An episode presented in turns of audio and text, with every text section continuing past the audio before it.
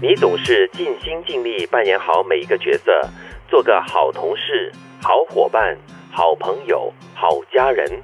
但是，当这些身份都卸下的时候，你却忘了做好自己。我首先想到的是妈妈。嗯，我觉得当然不能说妈妈没有做好自己，但是。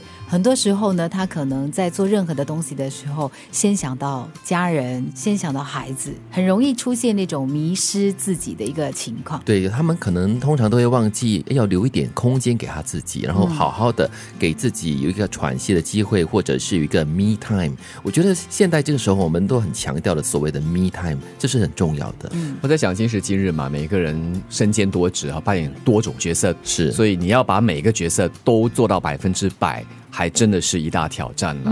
那么，在忙着扮演各种角色的当儿，当然很自然的就会忽略了自己。所以这个时候，me time 了。对。但是有没有这个时间给 me？给其他人都不够了，还要给 me？有有有，在睡觉之前，总可以掏出大概十到二十分钟，可以给自己一个 me time 吧。嗯，就是对自己好一点啦。比方说，有些人呢，他可能大部分的时间就想着说，为家人打点所有的东西，给给家人最好的。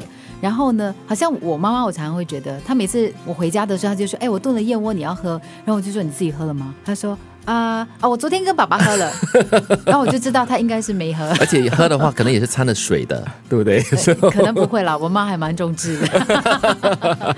哎，这句话其实让我想到我们的好同事丽仪啦。嗯，因为有时候我看到有些一根蜡烛两头烧的感觉，有时候他又坚持，就是说礼拜二还是礼拜四是所谓的啊，礼拜二对，是专门一定要煮自己。呃，一些好汤，一些好的食物，然后给孩子吃。吃了过后呢，要赶着带他们去上这个课啊，上那个课，还要赶来公司值三点的班。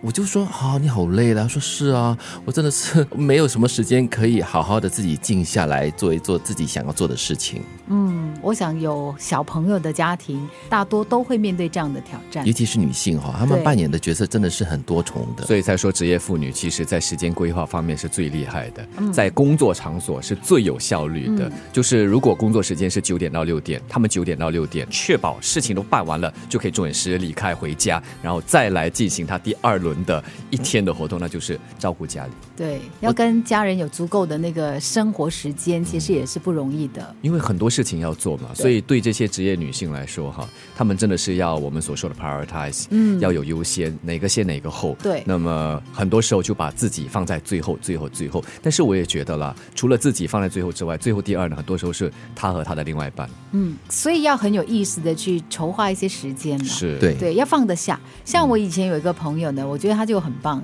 他很放心的把孩子交给家人，嗯，然后或者是交到我们手里，分担了。对他就会说啊，那你帮我带两个小时，然后他就会自己去逛街，然后忙里偷闲，对，去剪个头发什么的。他觉得啊，那个很放心的那个感觉，他就 OK 了。但他回来的时候，他又马上可以投入这个妈妈的角色，我觉得那也很好啊。那是对很多母亲来说，这么做哈，就觉得有愧疚感，嗯，觉得我把孩子放在一旁，然后来自我享受。